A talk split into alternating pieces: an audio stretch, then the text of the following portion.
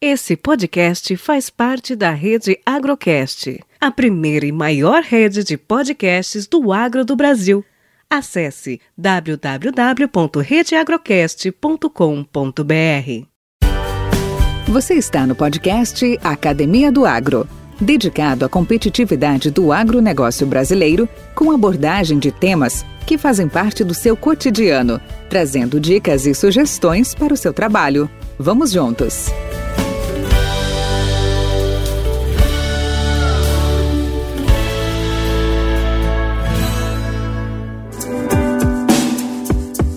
Eles têm que ter iniciativa, serem mais rápidos para capitalizar as oportunidades e mais propensos a assumir riscos de alto nível.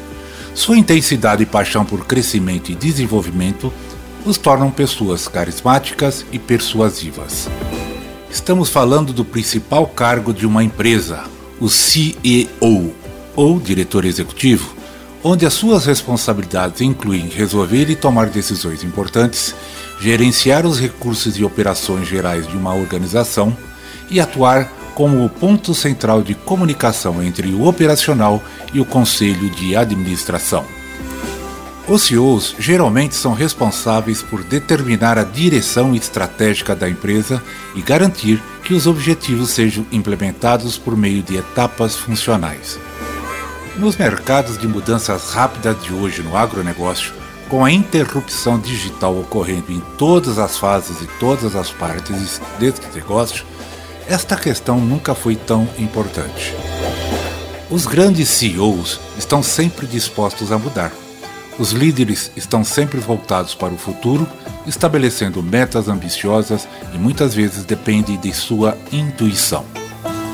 Vamos conversar com Roberto Risse, engenheiro agrônomo, mestre em melhoramento de plantas pela Exalc USP, PhD em Genética e Citogenética pelo Iowa State University, MBA em Administração de Empresas pela FGV, conselheiro certificado pelo Instituto Brasileiro de Governança Corporativa, o IBGC.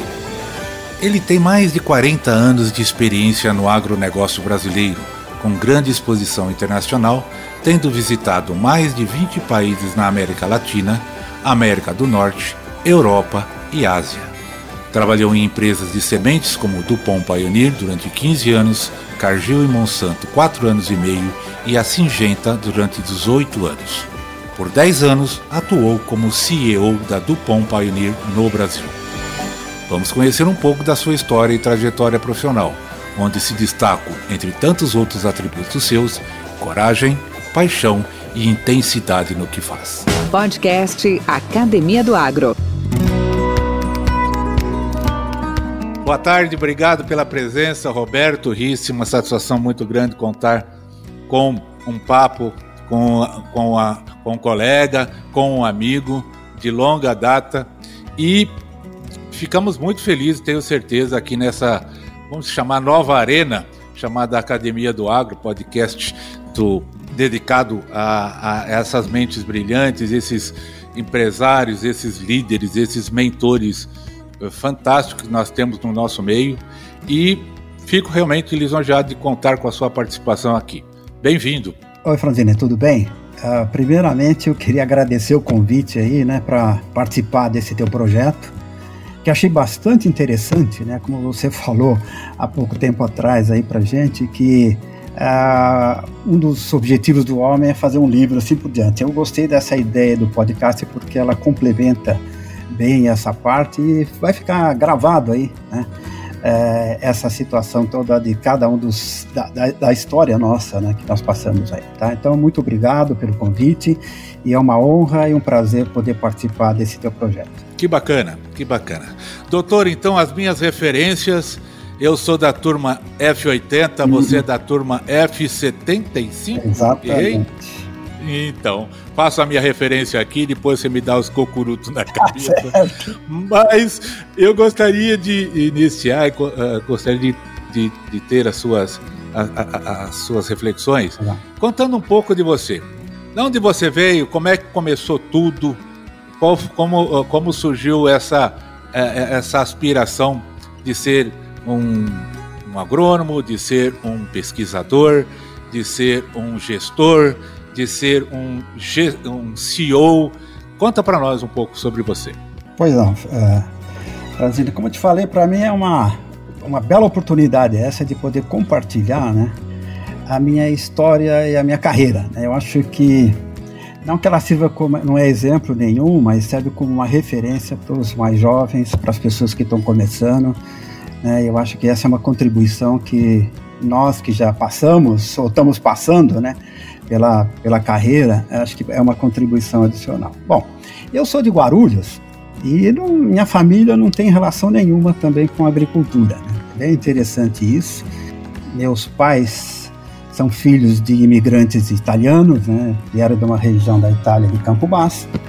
Aí eu acredito que lá por volta de 1910, alguma coisa assim, vieram provavelmente trabalhar aqui na cultura do café. Né? Meu pai migrou, eles é, se estabeleceram inicialmente em Agudos, depois foram para Guarulhos e onde construíram sua vida ali, tá? Bom, a minha família é muito pobre. Provavelmente vocês não saibam disso, né? Mas a origem dela é muito pobre. Meu pai é, teve uma dificuldade enorme é, para criar os filhos e assim por diante, né? Mas depois, acho que de tanta dedicação e, e trabalho duro, ele conseguiu é, dar algum conforto para nós, lá, vamos dizer o seguinte, é para a família. Né? Mas é, foi um, uma, a, principalmente a, a, a, infância, né, bastante difícil, né? Mas foi. Interessante o seguinte, eu sou de Guarulhos, nunca tive relação nenhuma com agricultura, mas sempre fui apaixonado pela agricultura. Interessante isso. Pouca gente sabe, mas na minha é, juventude, meus 14 anos, 15 anos, tá, eu, eu já tinha uma, uma já, já me apaixonei, vamos dizer, pela, pela área de agricultura. E pouca gente sabe, eu fui um grande criador de coelhos. Né? Eu tinha paixão é, por essa parte aí, na verdade ganhei um coelho do meu pai, uma coelha na verdade, né? e daí, a partir daí eu cheguei a ter mais de 200 coisas. E é interessante que quando a gente faz as coisas com paixão, né, aonde a gente pode chegar. Essa foi a minha primeira lição de vida, que com dedicação e assim por diante, você pode atingir lugares que você não imaginava. Tá? Então, eu cheguei de uma coelha até 200 coelhas, né? É, virei um especialista, isso daí, e passava eu já passei a noite toda fazendo casinhas de coelho. Eu mesmo projetava é, e fazia coelho como a, e, e, e, assim vai. Bom, então, imagina, 200 coelhos numa, numa, casa em Guarulhos, né? O trabalho que isso dava. Tá? Bom, mas isso foi até meus 18 anos. Tá? 18 anos, é, com 18 anos eu fiz o cursinho, né? Ali, é, o objetivo. É, e, e aí ficou a coisa bastante difícil de eu continuar com essa atividade, acabei é, é, me, deixando essa atividade aí. Bom, a minha história profissional, ela começa, eu acho que as, os fatos marcantes né, da carreira de um profissional, para mim começou em 71, quando eu fiz o cursinho. Tá? Lá eu conheci, eu me apaixonei pelo estudo. Interessante, né, que o, os professores de cursinho têm essa habilidade né, de e incentivar os alunos e assim por diante, aquilo foi, me marcou bastante. Nós tínhamos, interessante que é, um dos meus professores foi o Drauzio Varela, né, que hoje está aí na, na mídia assim por diante, né? Por sinal, na época era um fumante é, muito forte e, e de lá teve assim, outros professores é, que fizeram a carreira assim, mais espetaculares. Tá? Outra curiosidade é que na época que eu fiz o cursinho lá, o Ademir Torquetti trabalhava lá, certo? Então, não diga. É verdade. É, o Ademir Torquetti trabalhava lá e a gente não sabia disso daí, evidentemente, né? Mas a gente, nós acabamos nos encontrando depois, né, na, na, na Pioneer. Mas é... Bom, essa foi uma primeira coisa também bem interessante. Eu morava em Guarulhos, tinha que pegar o ônibus na aviação Guarulhos, ali eu saía quatro e meia da minha casa, né? pegava o ônibus ali em Guarulhos, ia até o Parque Dom Pedro II, dali eu caminhava né? até a, a Avenida Paulista, onde tinha, a, eu fiz o cursinho lá. Bom, aí saía de lá duas, duas horas, uma hora, cansado, aquela coisa, mas foi um ano assim que me marcou muito. Bom, Aí em 72 eu acabei, eu eh, prestei vestibular, né? Entrei na Exalc É, e desde cedo lá eu já assim, me decidi pela genética. Eu tinha duas áreas que eu gostava, sabe? Era economia e a área de genética.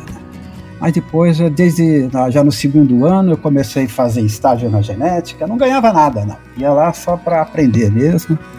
Né? E comecei a fazer uh, estágio lá na citologia, com o professor Bandel. Né? Até esses dias, esses dias não, depois, logo que eu me aposentei, estive lá, ele falou, Roberto, eu continuo usando aqui nas minhas aulas o mesmo trabalho que você fez aqui, que chamava cariótipo de cebola. Cariótipo de cebola significa estudar os cromossomos, o núcleo da, da cebola, que era é uma, a cebola é uma, uma planta usada muito, né, nesses primeiros cursos de citologia assim por diante. Então, provavelmente, Valdir, você fez isso daí lá, sabe? Então, também, me lembro, é, sim. Exatamente. Então eu fui, me dediquei a isso aí. Depois, eu, bom, a parte de citologia não era muito a minha, minha praia, não. Eu queria fazer é, a parte toda de genética, de melhoramento, me apaixonei. Aí eu fui com o, o, o Bandel me levou para o José Branco. Ah, eu, aí eu comecei a fazer estágio com o José Branco lá. Mas eu, não, eu também não ganhava nada, não, sabe? Até que depois surgiu uma bolsa lá da Cardil e acabei ganhando uma bolsa lá para poder fazer. Aí o seguinte, na, nessa fase lá da Exalc, também tem outro fato bem marcante para mim, que é o seguinte, como você sabe, lá tem um curso de introdução, introdução à energia nuclear na agricultura, né? Que naquela Sim, época Sena. foi é, a Sena. E lá é o seguinte, é, tinha uma bolsa de estudo, que na época eu precisava muito, meu pai não podia bancar todas as minhas despesas lá, e assim vai. Né? E eu acabei é, me aplica fazendo, concorrendo lá né, é, para a cena, mas eram 20 alunos escolhidos, é um curso de dois anos, muito bom. Mas eu acabei ficando fora, sabe? É, eram 20 vagas e eu peguei a classificação 21 primeiro sabe? Eu falei, meu Deus do céu, por uma. Mas isso acontece. Mas eu não me dei por vencido, não, sabe? Eu fui lá, conversei com o professor de física na época, o professor Ipavinondas, falei, olha, eu sei que eu fiquei fora, tal, mas eu queria fazer o curso. Ah, mas não dá para dar, eu tenho mas eu não, não quero a bolsa, eu só quero fazer o curso. Aí ele foi, consultou lá os outros professores e eles me aceitaram como ouvinte. Então eu fui fazer o curso como ouvinte. E ali eu vi o seguinte: começou uma história bonita que eu achei que Deus me ajudou muito, sabe? Porque ele só pôs gente muito competente, muito boa na minha, na minha frente, sabe? Desde aquela época, assim. Então eu tinha lá os melhores 20 alunos da Exalc, pessoas de muita inteligência. Eu era esforçado, né? mas é, pessoas muito inteligentes.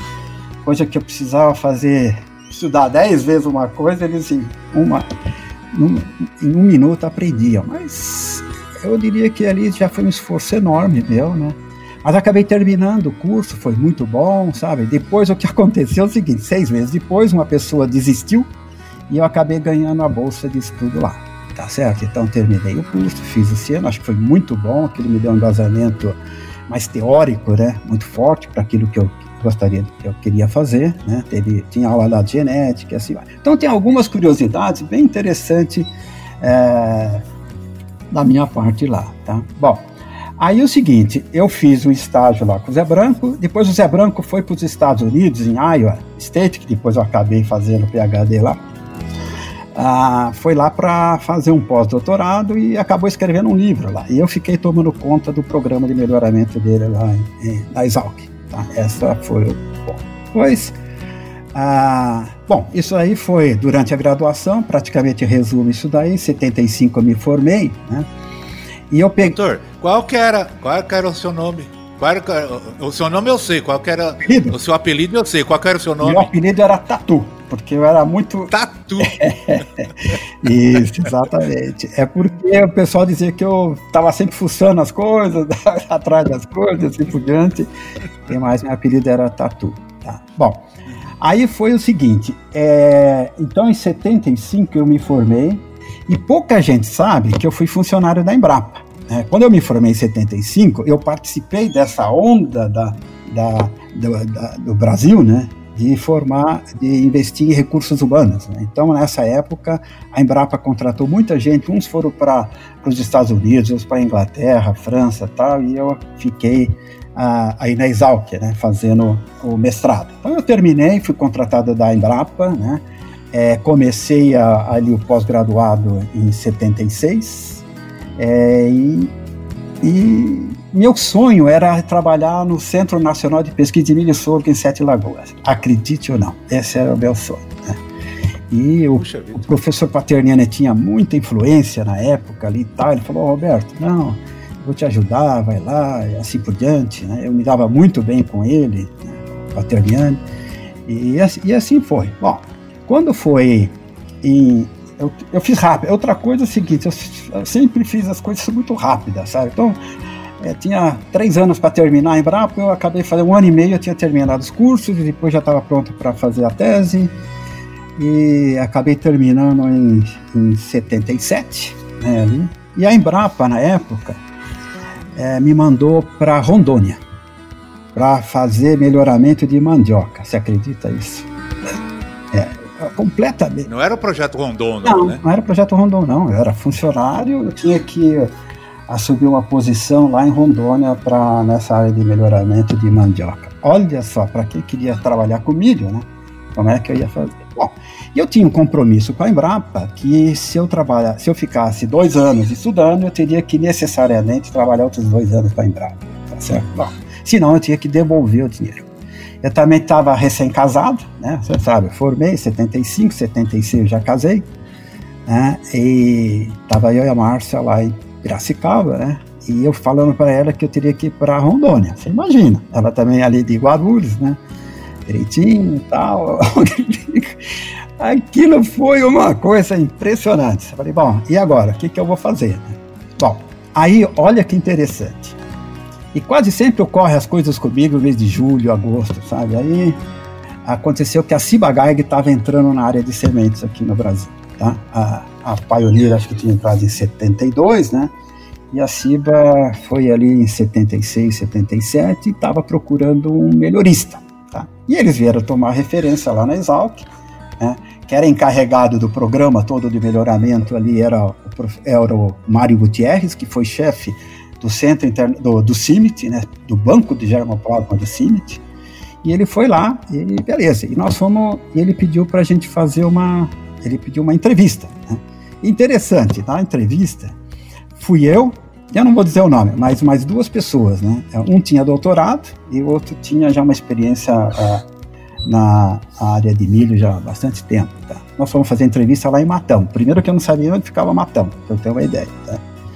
E, e aí fui lá, fomos lá, e eu sabia, falei, ah, eu não tenho chance disso aqui, porque não tem doutorado, tem isso aqui, eu tinha terminado o mestrado, tá? Mas afinal, ele acabou me escolhendo, tá? Bom, aí começou. Falei, agora sim, porque eu... Como é que eu vou dizer agora que eu não posso porque eu tô, sou funcionário da Embrapa? Aí eu cheguei a abrir o jogo. Na época, o diretor lá chama Walter Turing. O, o Daniel Glatt vai lembrar bem. Isso daí porque nós convivemos lá nessa época. E o Walter Turing, eu falei, Walter, é o seguinte, problema, eu tenho um galho. Eu preciso devolver o dinheiro para a Embrapa, porque senão eu não posso assumir. Aí ele falou, ah, quanto é que é? Eu falei, ah, é assim, tá. Aí ele falou, vamos fazer o seguinte, é, vem para cá que nós vamos devolver esse dinheiro para você. Então eu acho que eu fui um dos poucos funcionários da Embrapa que devolveu todo o dinheiro que eu recebi né, durante o curso de pós-graduação. A Ciba Geig é, pagava mensalmente, depositava em Brasília, na conta da Embrapa lá, o equivalente na época ao meu salário que eu tinha lá na, para fazer o mestrado. Bom, resolveu meu problema, né? Ali, beleza, eu fui para Matão, né? Eu, só que eu é, comecei, não era bem Matão não, porque era Jabuticabal, né? Ali. A, a Cibagai começou comprando as sementes Jabuticabal, ali, tá? E e aí eu fui morar em Araraquara. É, eu e a Márcia fomos para lá, eu tinha um Fusquinha, né, que era o que tinha um Fusca, e eu ficava viajando para Jabuticabal, montando lá o programa e trabalhando com esse Mário Gutierrez. Né. Mário Gutierrez, eu vou tentar resumir, resumir para você, era uma pessoa, assim, ele era um colecionador de milho, ele, tinha, ele trouxe o banco inteiro de germoplasma, o CIMIT, né, ali, e a gente, então eu nunca conheci tanto germoplasma na minha vida, né, porque tinha de todo tipo ali. Enfim, vai encurtando a história, uh, foi essa época aí, eu fiquei eu era o melhorista ali, né? Comecei, você não imagina o quanto nós trabalhamos ali, sabe? Na época de plantar milho com chucho, sabe? De viajar de Kombi, todas as dificuldades que você podia imaginar, né? É, nós tínhamos ali. Então eu fiquei ali até é, é, 84, tá? É, 84. O Daniel ele tinha entrado ali em 82, mas antes eu tive em 80 e 80, eu acho que foi 80, eu fui para os Estados Unidos fiquei seis meses lá, eu e a Márcia. Tá? Nós rodamos todos os centros de pesquisa da Cibagaiga lá. Tá? Fiquei seis meses, visitei. Então tive um, uma, uma exposição enorme com todos os melhoristas da época lá da, é, que chamava Funk City International. Era baseado em Bloomington, Illinois, onde o Carlinhos ficou até um tempo aí. Tá? Então era baseado lá, eu fiquei. Eu viajava lá pela Carolina do Norte, Tennessee, eu rodei mais nos Estados Unidos que eu rodava no Brasil, pra você ter uma ideia. Seis meses lá e foi um aprendizado enorme, sabe, aquilo lá. E quando eu voltei, né, eu voltei em 80, foi mais ou menos 80, acho que foi 80, 81, não me recordo mais não. É, e aí eu implantei na CIBA, lá no programa, um programa de avanço de produtos que a gente não tinha né? naquela época assim, o, melhorista é o que mandava, sabe? Naquela época, é, os programas de pesquisa, o dono ali era o melhorista, tinha cada um, a Cargill tinha o seu, né, a Grosseries tinha a pessoa lá que mandava, a própria Pioneer também tinha, e assim vai. Então, era mais ou menos muito mais personalizado, personificado, vamos dizer, né? A figura do melhorista é o que mandava, sabe?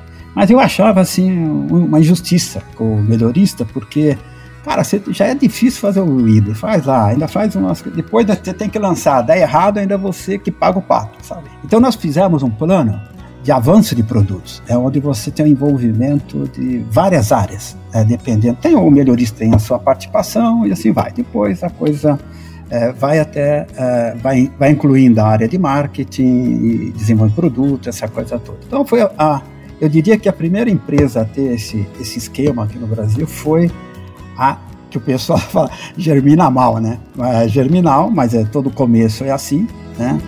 É, e a Ciba Geiger na época não tinha tradição nenhuma em semente zero, né? enquanto que a Paireira tinha toda uma, é, uma experiência enorme em semente, e a gente sempre lá fala, puxa vida, a admiração pela Pioneer sempre foi enorme, né? sempre a gente imaginava que um dia poderia ter um aprendizado lá. Bom, isso foi, né? É, então foi, eu fiquei, então, depois eu acabei ficando até, é, fiquei como melhorista até 84, né? Em 84, entre outro fato interessante, eu fui para os Estados Unidos para fazer o PhD. Tá? Esse era outro sonho meu. Tá? É, mas é, na época tudo me dizia, não, a empresa não vai pagar, não vai pagar. Mas olha o que aconteceu. Essa é a visita para os Estados Unidos, eu acabei é, me identificando muito com uma, uma pessoa que era, ele era o diretor de pesquisa, ou, da, da, de pesquisa da, da Seba Geiger na época, sabe?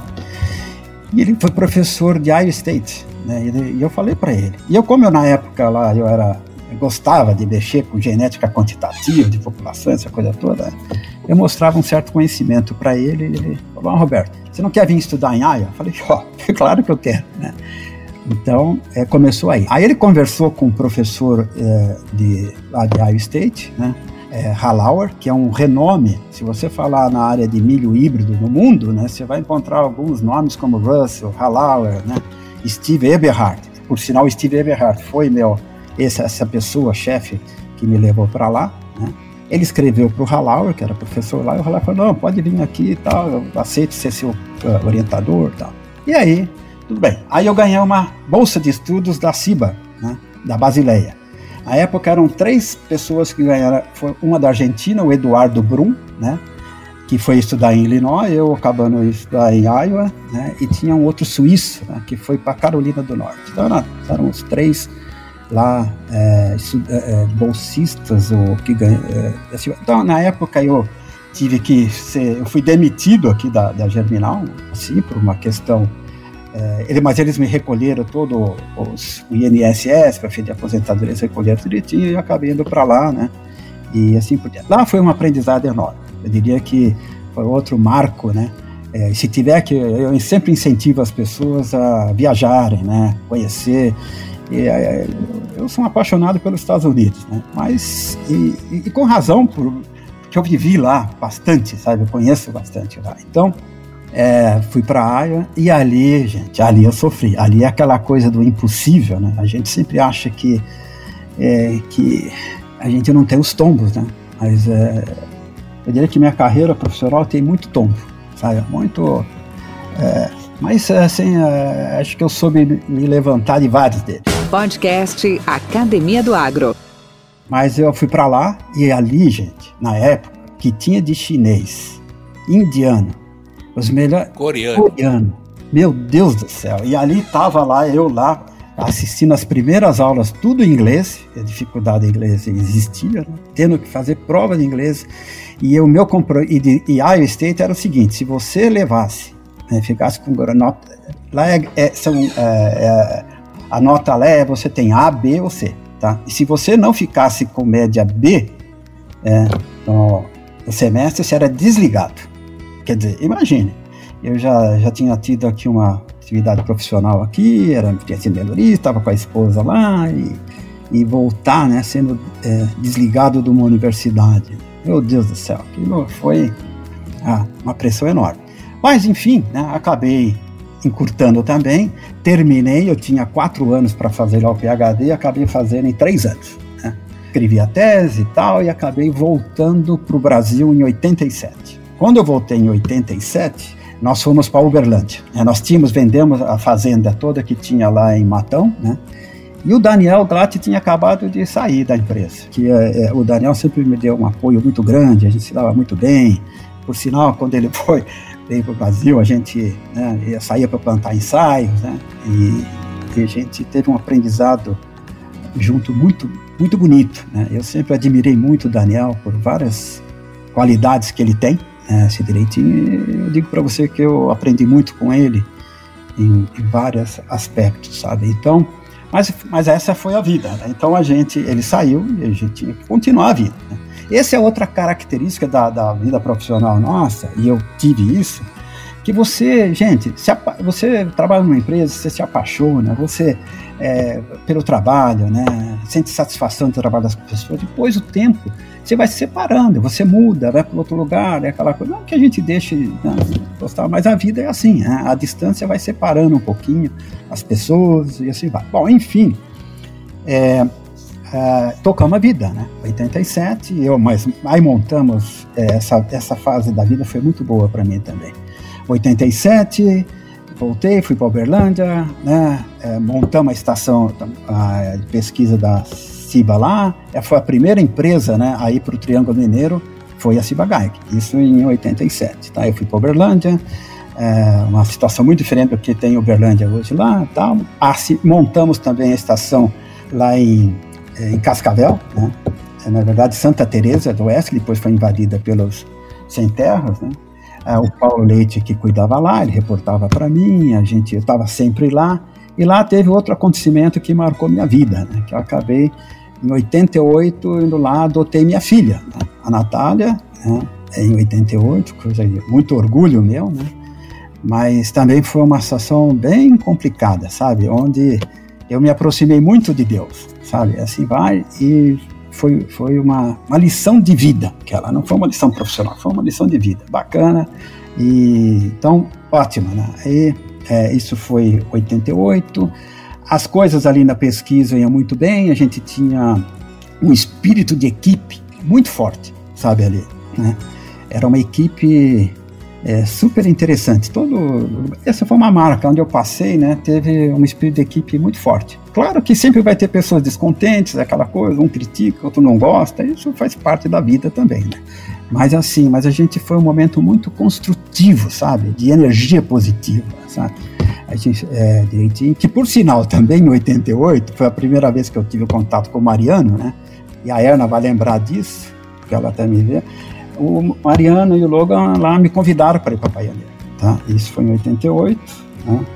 É, eu fui até visitar a estação de Tumbiara, tudo, mas depois eu falei para o Mariana, eu tive com a Ciba lá, não posso sair, né? eu tinha um compromisso também, já fiz, e acabei, não saindo na época. Declinando. Apesar que era meu sonho, sabe, todo mundo queria ver pô, o que, que a Pioneer faz consumo. diferente. O que, que o vetor milionista da Pioneer faz diferente lá. Né? E assim foi. Bom, enfim, né, foi esse daí. Aí aconteceu outro fato marcante na minha vida. 92, as coisas iam muito bem. Lá a gente estava lançando, até o Torque lá, por exemplo, é, nós lançamos Master, Excel, até o Torque estava né, ali. Depois, é, acabei, aí eu fui, me mudaram para produção de sementes. E eu fiquei chocado.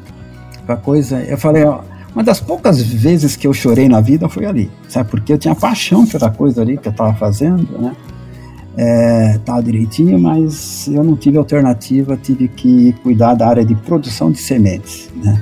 Da, coisa. E eu não era mas eu expliquei, nessa época era o, Delano, era o responsável lá pela. Eu expliquei e falei, Delano, mas é, a área de produção é bonita, mas não é a minha praia. Ah, tudo bem. Ah, mas você, nós estamos preparando esse negócio de job rotation, que essa coisa toda. Bom, acabei indo para lá.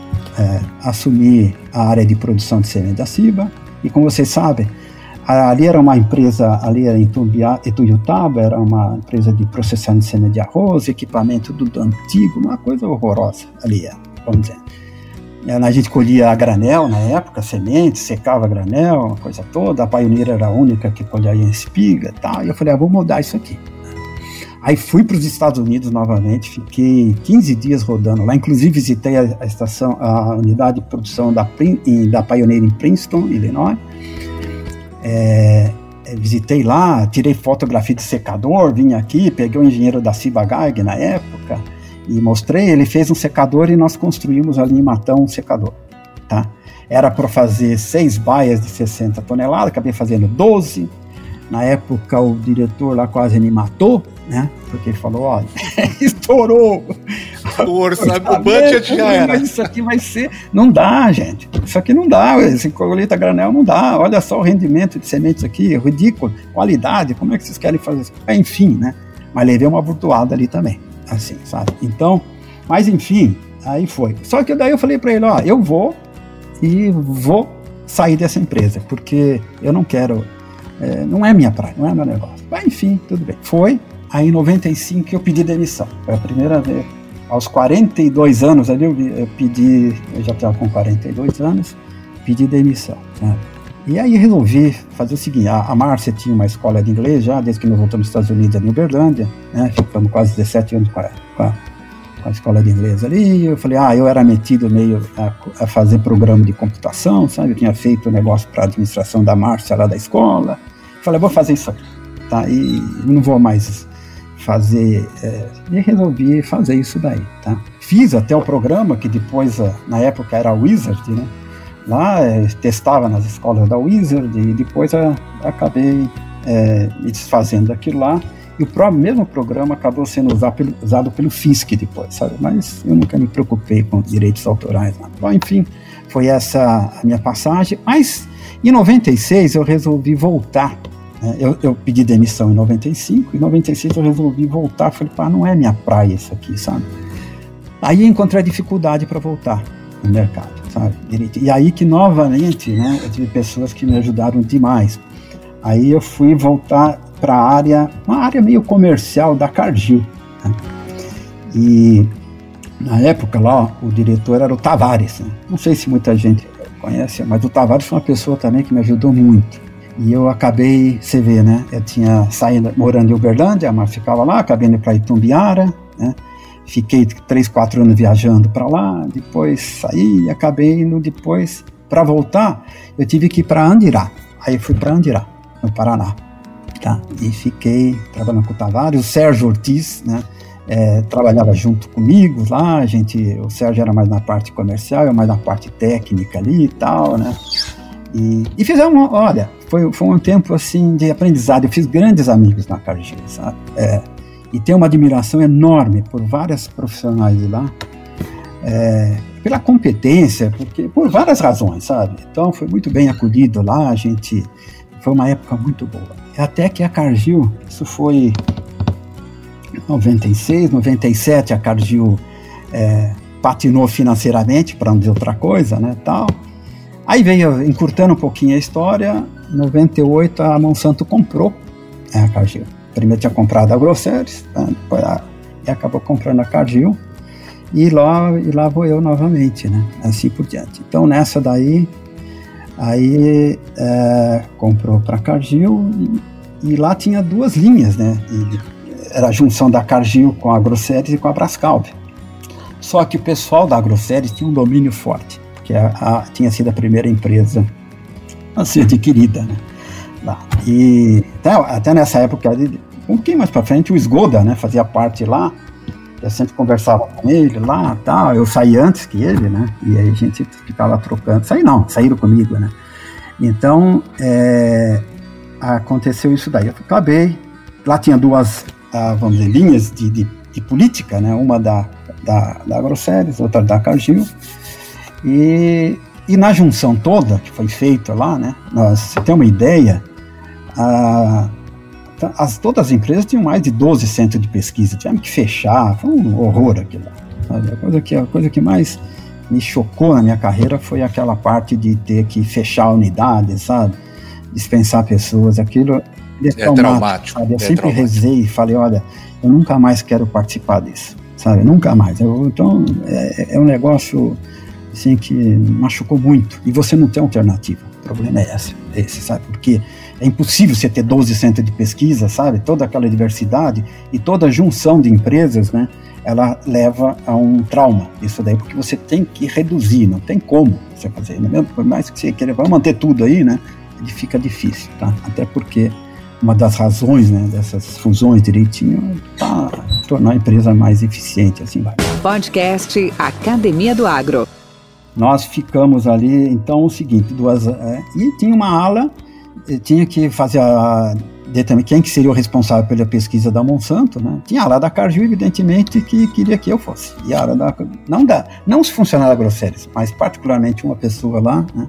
Tinha uma, que queria que fosse outra pessoa. Bom, no final, afinal, essa é outra coisa, né? É, meu currículo sempre foi muito forte assim por diante. E, e a, não é o currículo, é o fato de eu sempre me preocupar em, em estudar, sabe, de estar sempre ali, é, acho que isso aí, buscar o conhecimento, sabe, essa coisa toda, ela me ajudou muito. E é, foram lá, fizeram análise de currículos e acabei sendo nomeado, então, diretor de pesquisa da Monsanto. Tá, isso foi foi em 90, final de 98, né? Aí eu, eu tinha saído de Andirá, ido para Campinas, depois Campinas voltei para Uberlândia, tá? Lá. Voltei para Uberlândia e o diretor lá de pesquisa da Monsanto. Né? Então nós tivemos que fazer toda aquela junção, tal, juntar bancos de germoplasma, vários melhoristas, então, mas assim, ó, é, foi até que eu implantei lá o mesmo esquema de avanço que a gente tinha lá na, na Germinal, né? Depois eu tinha implantado na Cargill também, lá também, e até, até hoje lá. Até hoje a Monsanto usa o mesmo avanço de produtos que as bases, né? São as mesmas que que eu deixei lá. Tá? Então, mas aí eu desentendi com o, o, o, o, que seria o presidente lá, um dos presidentes, que eram dois, né? E, e na verdade tive um atrito forte lá, numa reunião lá. Eu fui explosivo, vamos chamar assim, né? E eu já sabia que ia me mandar embora. Então, então em julho, uh, eu fui mandado embora da Monsanto. Só que uma semana antes, olha que coisa interessante, o, o, o Carlos Raup tinha me convidado para ir para lá, para Pioneer. E eu falei que não, é que não dava. Só que uma semana depois eu falei, ah, você tem aquela vaga ainda? Aí eu falei, não, ela falou, tem sim.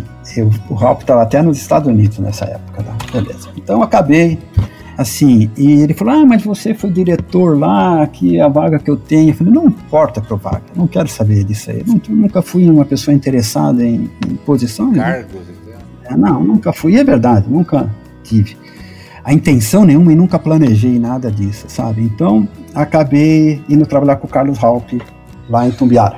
Então, o Carlos, na época, tinha o PCC, PD, aquela coisa, eu fiquei responsável pelo PCC, né, ali. E acabei eu e o Halp fazendo uma. A, a gente. Assim, ó, tem pessoas que eu tenho uma grande admiração, sabe? Como eu já falei aqui.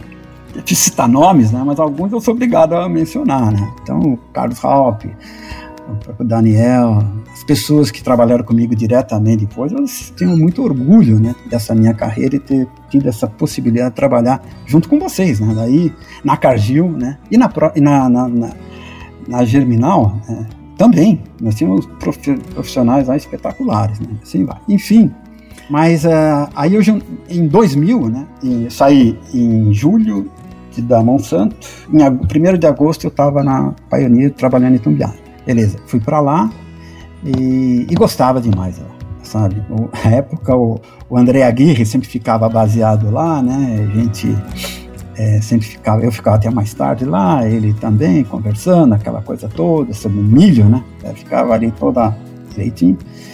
E então foi uma, uma fase muito boa, que é onde todas as é, os lançamentos que fizeram uma grande diferença na Pioneer ocorreram nessa época aí, né? É o F-53, que era um livro feito lá, base, boa é, lá em, em, Toledo, pelo Delmar, um excelente, nossa, um aprendizado enorme com o Delmar, com a turma lá toda. Né? Mas era um híbrido lançado para o sul do Brasil, né? E o Ademir sabe as histórias né, que nós tivemos para trazer ele para para Uberlândia, né? na, na região das áreas irrigadas dali, sabe? Porque ele é muito sensível à polissória, né? Então a gente morria de medo e tal. Mas enfim, não, eu não tenho tempo de contar essa história assim, mas na primeira oportunidade que você tiver, vocês puderem conversar com a Ademir, você vai ver que é uma história bonita, né? Bem bacana. Assim, ó, de quebrar um pouco de paradigma, sabe? De, de correr risco, sabe? Ali tem esses exemplos enormes de mudanças é, assim meio violentas, sabe? Assim, meio radicais, como eu chamo, sabe? Então nós tivemos ali Afinal de contas, o que aconteceu? O F-53 nasceu em Toledo, ficou nas terras altas lá do sul, depois subiu para as terras altas do Brasil Central, depois falou nunca vai poder entrar na, na Terra Baixa, aí foi para Terra Baixa, aí falou nunca vai poder entrar na Safrinha, né? Entrou na Safrinha, agora vai Mato Grosso, não. Foi no Mato Grosso e continua sendo ainda um bom produto, né? Apesar de, de, de todo esse problema que tem hoje com enfesamento e assim por diante. Mas são histórias, né? De que eu diria para você que marcaram bastante é, a, a, carreira profissional, né, Então, e, e, é interessante, né? Bom, daí nós tivemos, eu fiquei até 2005, né, novamente em julho, 2005 e a, em julho e agosto eu fui para Santa Cruz do Sul, tá? Agosto de 2005, tá? O Daniel tinha sido nomeado é, e, é, é como é vice-presidente para América Latina, né? Tal. E eu e, uh, fiquei ajudando ele no lugar, uh, ajudando ele uh, aqui no Brasil, tá certo? Foi basicamente isso. Então, em julho eu fui para lá, né? É, nunca pensei, essa é outra coisa, sabe? Eu, para mim, o Uberlândia era meu, já já com 48 anos já. É, não 48 não, já estava com 52 já. Sabe? Então eu falei, não, aqui é minha praia, vai ficar por aqui. Uberlândia eu gostava, tudo lá, clima. Nunca pensei que fosse voltar, que ia morar no sul, sabe? Então, mas eu acabei em 2005 indo para Santa Cruz do Sul, né? E foi outra experiência maravilhosa que nós tivemos, tá? Assim, ó, é, 2006 foi um ano muito difícil, para vocês que estavam lá recordam, sabe? Foi um ano complicadíssimo, né? De, de, isso aí. É, todo a Monsanto chegou a fechar unidades de produção, mandar a gente embora. A Pioneer não fez isso, né? Até porque eu falei, gente, isso aqui não dá, né? Não, eu tinha acabado de assumir lá, indo para lá, falei, não, não, não dá, fechar nada. Formosa era, a, a, tinha sido a planta que recém-inaugurado, a gente sabe disso aí e tal. Nós resolvemos manter, nós, o, o, todo mundo, né, ali. Fechamos, não, não vamos, vamos passar por essa. Foi uma decisão acertada, porque é, oito meses, seis meses, uh, 70, é, em 2007, deu aquele boom né, de demanda de milho, né, e a Pioneer estava pronta. Nós tínhamos estoque, parecia algo muito planejado, sabe? Tinha estoque, nós ganhamos 11 pontos de participação de mercado na safrinha, já que a Pioneer não, é, não era o, forte da Pioneer na época, não era a safrinha, né? todo mundo sabe disso. É, mas foi um, um, choque, sabe? Limpamos a casa, foi, um, foi uma mudança enorme né? de, de, de, de, posição. Tudo bem. E nós começamos ali, foi uma coisa bacana. Nós tivemos uh, do céu ao inferno, eu diria. Né? Nós tivemos aí em 2007, lançamos a biotecnologia, lançamos muito bem, eu acho, né? 2008. É, e, e viemos com o Herculex, né, que era o milho de plástico, né, tal, tal. Então a gente tava com tudo, né, na época, sabe? Mas é assim, ó, e o mais pouco a gente sabe disso é que em 2010 a gente tinha uma equipe lá, eu, Carlos Tinha mais umas quatro, cinco pessoas, mas eu não vou lembrar todos, não, então, mas assim, basicamente é, é, nós, nós resolvemos fazer a conversão das linhagens por o VIP 3. Isso em 2010, tá certo? E porque nós falamos, uma hora ou outra isso aí vai, vai acontecer algum desastre, a gente tem que ter um backup, nós chamamos, até o Evandro participava também, isso aí porque a Semente Básica também estava participando. Então, em 2010, nós começamos a fazer esse, esse programa, muito pela insistência do Carlos Halper, né, fazendo direitinho, até porque existe uma pressão contra o uso disso daí, do, uh, do VIP, do MIR, por uma questão até que ele causava certa esterilidade, sabe? Ah, no germoplasma, e a Pioneer sempre foi muito apaixonada pelo germoplasma, e, e se a gente fosse seguir os caminhos normais, não teria feito, não, sabe? As, também financeiramente era outro problema, sabe? É assim vai, que eu não vou entrar em detalhes aqui, mas. Então a gente tinha vários ventos contra, né? É, mas em 2010 nós começamos a, a colocar o MIR 162, né, ou o VIP3 nas linhagens da Pioneer, tá? contra a vontade de muita gente. Enfim, foi feito, né? E nós crescemos muito, né? Aí nós chegamos a, em 2013 a faturar quase um bilhão de dólares, é, assim por diante. Depois Aí, 2014, 2004, a quebra do, do, do, da resistência do Herculex, né? É, não tem como, é um natural, biológico, assim, né? não é culpa de ninguém, né? não é que foi feito nada errado, simplesmente é biologia. Né? Então, 2014 bateu forte né, no Brasil Central, 2015 no Sul, né? nós perdemos, acho que perdeu provavelmente os talvez uns 10 pontos de participação de mercado, né? alguma coisa assim. É, financeiramente também foi uma situação difícil, mas, como sempre falei, o importante é, assim, ó, o tombo, toda empresa e toda pessoa, não é que toda, mas a maioria das pessoas, as pessoas normais, levam um tombo na vida ou ah, nas empresas sempre tem a situação difícil. Mas o importante é como você se levanta. Então a Pioneer levou esse tombo aí, vamos dizer, mas em 2016 estava com o Leptra pronto. Eu saí em 2015 e já estava pronto para lançar, só tinha problema de, de aprovação ali na CTNBio, que tinha demorado um pouco mais aquela situação, mas estava pronto. Né? Mais ainda que pouco a gente sabe, nós tínhamos o F-53 né, convertido por MIR, mas por uma decisão estratégica da empresa, não é daqui, geral, né, decidimos não lançar em 2014 tá? ou 13 até, acho que a gente tinha. Decidimos não lançar por várias razões. Discutimos lá, não importa, mas já tínhamos ali. Então, é...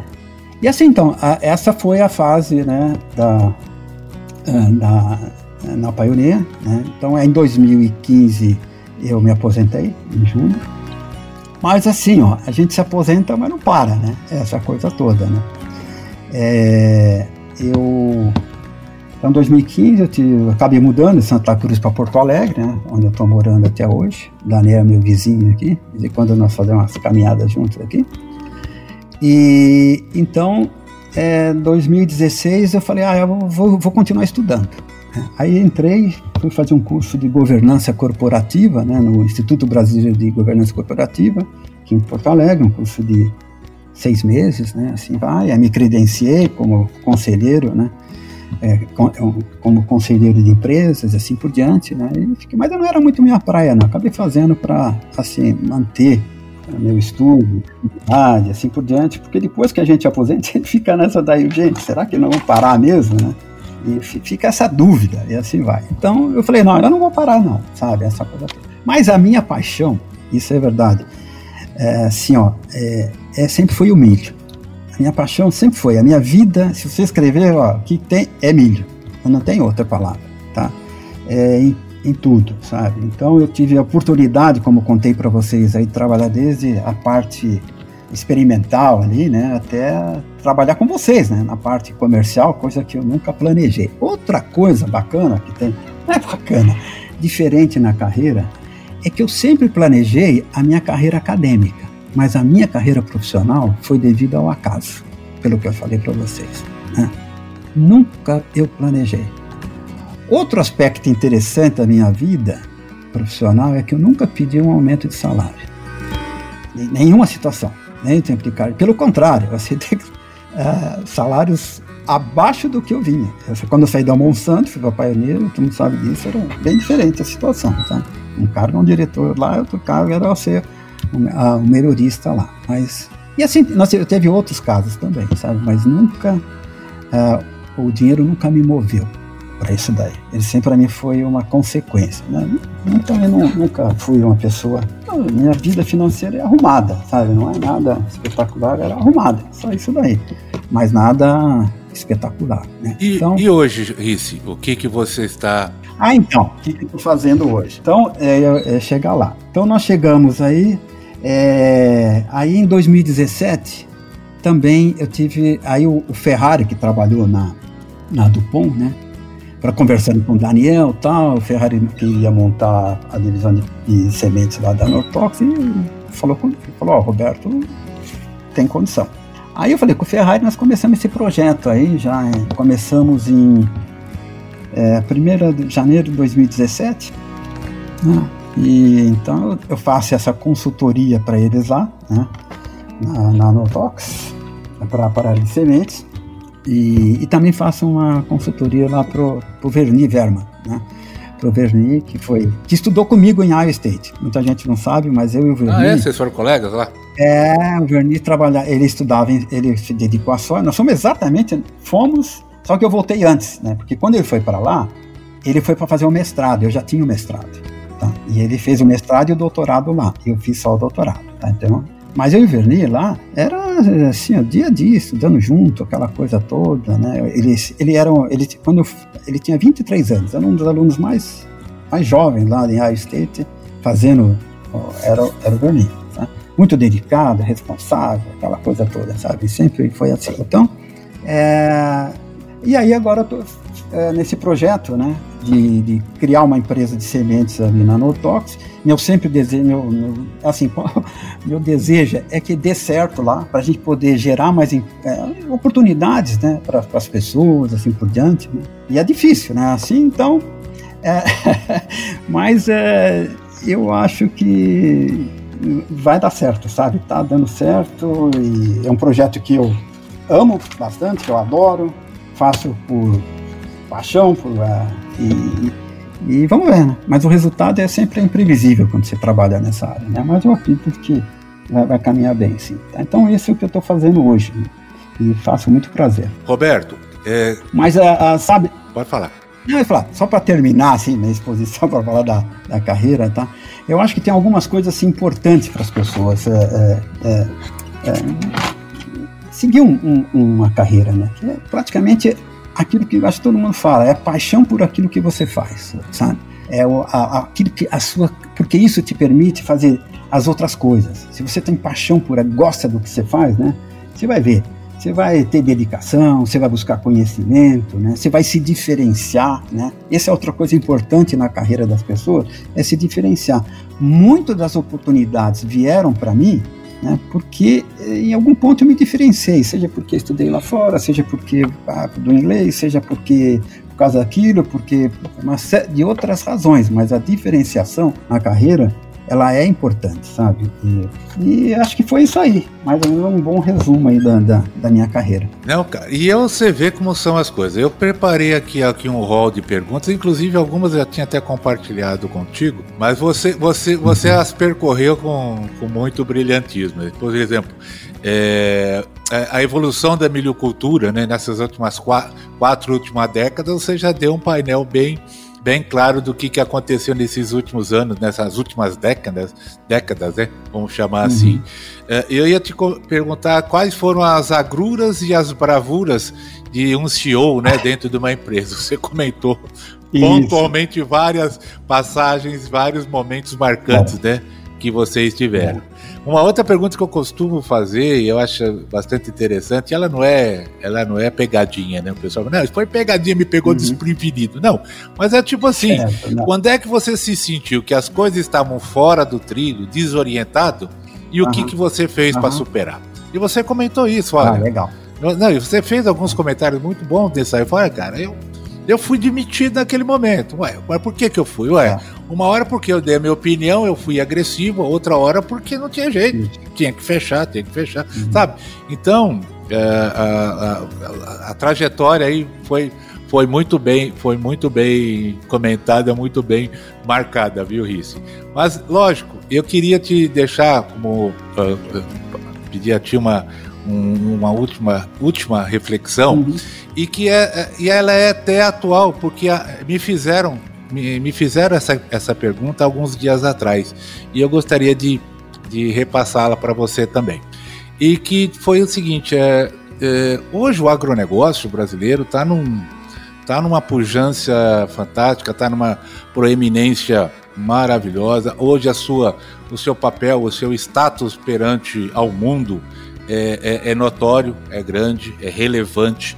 E, mas, como disse, né? O pessoal vê as pingas, mas não, via, não, vi, não viram os tombos que o agro, né, a agropecuária e a agricultura passaram nesses últimos 40 anos para chegar nesse status. E hoje, apesar de toda essa exuberância, há, uma, há uma, um movimento muito grande, principalmente da mídia, tanto impressa como digital, uh, em desfavor do agronegócio. Por maldade, ou às vezes até por desconhecimento, porque é desmatamento, é por conta de carbono, é por conta de pouco apoio à agricultura familiar. Qual é a sua visão sobre isso, Risse? Bom, a, a, minha visão disso é que a maioria dos críticos que falam do, do eles estão uh, vou dizer para você, eu não concordo. Eles não têm uma ideia da, da real é, capacidade da agricultura brasileira, ou do profissionalismo, da evolução que nós tivemos. Eu não, acho que a maioria do grupo aqui sabe perfeitamente né, o avanço tecnológico que nós tivemos. Vem com essa história de desmatamento, uma série de coisas aí, mas eu vejo até dentro da minha família, vamos falar algumas coisas, ah, mas você vai no Mato Grosso, olha lá, é, tá gente, é cerrado boa parte lá é cerrado, né? Lá não, ah, mas e, e, e, na Amazônia lá, gente, sempre vai na Amazônia tem gente que vive lá, tem essa coisa toda. O Brasil, principalmente, é o seguinte, ele construiu uma base que ele não precisa né, cortar uma árvore se ele quiser produzir mais alimentos. Fato, verdade. Certo? Enquanto que a boa parte do mundo, eu viajei bastante, fui para a Europa, para os Estados Unidos, fui três vezes para a China, é, e viajei. Vai ver lá como é que é o negócio lá sabe? Então a gente fica assim sendo massacrado, né, por pessoas que cometeram erros ambientais, tá? E a gente fica com aquele complexo de inferioridade, né? Ah, aqui nós aqui estamos fazendo tudo errado. Tem que parar com isso, né? Eu acho que nós temos uh, uma competência nossa fantástica, sabe? Eu acho que a formação de recursos humanos no Brasil foi, foi um exemplo, né? Um, uh, a Embrapa ajudou muito nisso daí. Não parece, mas cada um com um grãozinho de areia no seu, sabe? Direitinho, né? Acabou construindo uma tecnologia que é adaptada ao nosso mundo. Né? Queira ou não queira, nós estamos numa, numa agricultura tropical, que é completamente diferente da agricultura temperada. A própria biotecnologia ensinou isso aí recentemente para nós, né? E tem outros ensinamentos. Então, eu vou falar para você, ó, eu acho que o que nós fizemos, o que nós estamos fazendo em agricultura, né, é exemplo para futuras gerações, até de preservação e assim por diante. Nós temos uma agricultura sustentável. Né? Qual é o país do mundo que tem a, a, taxa de adoção de plantio direto que nós temos, né? que fazem na mesma área, você faz dois, três plantios e assim por diante, né? e assim vai. Então, é, eu diria para você que é, eu, dentro da minha, algumas pessoas mais próximas de mim falaram, ó, dá, dá uma lida nisso aqui, vai estudar vai mais. Vai se informar mais, né? É isso mesmo. Vai se informar, né? Depois eu aceito crítica, mas primeiro Vai, vai, vai, se informar. Ô, Roberto, sabe? Que essa, história... essa, pergunta aí eu respondi da mesma ipsis literis, como você me disse. Eu fui, fui entrevistado por uma rádio lá em Rio Verde e eles me comentaram e me fizeram essa pergunta, né? Eu falei, cara, primeiro, isso é, isso é, é, é preço de desinformação ou de pessoas uh, uh, totalmente desinformadas mesmo do que é a realidade. Nós somos exemplo para as futuras gerações. Você citou muito bem.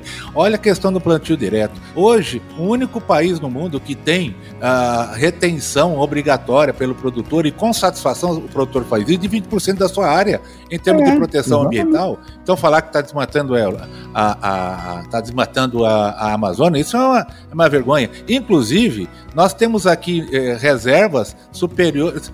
Nós temos áreas hoje para serem uh, se tornarem produtivas que é o tamanho de duas Europa. E os caras lá não é, tem um pé de pau mais para poder cuidar, porque já destruíram tudo. Então, é, vem bem ao encontro também do que eu, que eu respondi, e porque é, é isso que você falou, é, é despreparo, é desinformação, e de um povo, como você diz, né? Um povo ainda leigo e talvez acostumar, tipo assim, nós somos pequenininhos, por isso nós somos culpados de tudo que está acontecendo. E não é verdade. Isso aí. Roberto, obrigado pela sua, pela sua atenção, obrigado aí por esses momentos. Pô, cara, foi que viagem bacana que nós fizemos aí. É, eu, eu deixo para ti agora a última mensagem aí para o, para o grupo uhum. e dizendo, olha, essa, é, é, esse canal, essa, essa, esse podcast está aberto, viu, Roberto? A qualquer momento tá aí para podermos conversarmos, aprofundarmos assuntos na área de genética, na área de inovação e tecnológico, trabalho fantástico, fenomenal da pesquisa, que é realmente é, é o grande esteio. Né? Hoje é pesquisa, genética, fertilidade, solos, práticas sustentáveis uh, e infraestrutura que vai fazer esse país dobrar o que está fazendo hoje nos próximos 20 anos, sem dúvida, sem dúvida nenhuma. Bom, Franzini, eu queria mais uma vez agradecer essa oportunidade né, que você me deu aí e deixar uma última palavra aí para as pessoas que trabalharam comigo, né, direitinho, que eu tenho muito orgulho né, e agradeço né, a participação de todos né, na minha vida profissional eu acho que foi. É, eu fico devendo, né? Uma série de, de coisas. Às vezes eu me, vamos dizer, me sinto culpado por algumas coisas, mas a ideia é assim. Enfim, né, é, meu muito obrigado a todos que, que trabalharam aí com a gente nesse período aí. Tá bom? Beleza, Roberto. Eu te agradeço também pela oportunidade novamente. E, e, e, e para mim é um privilégio tê-lo como como amigo, como colega e como bicho. Isso aí. um grande abraço, esperamos nos reencontrar em breve aí, tá bom? Tá bom, obrigado. Abração para você. Abraço a todos Tchau. aí, obrigado, viu? Tchau.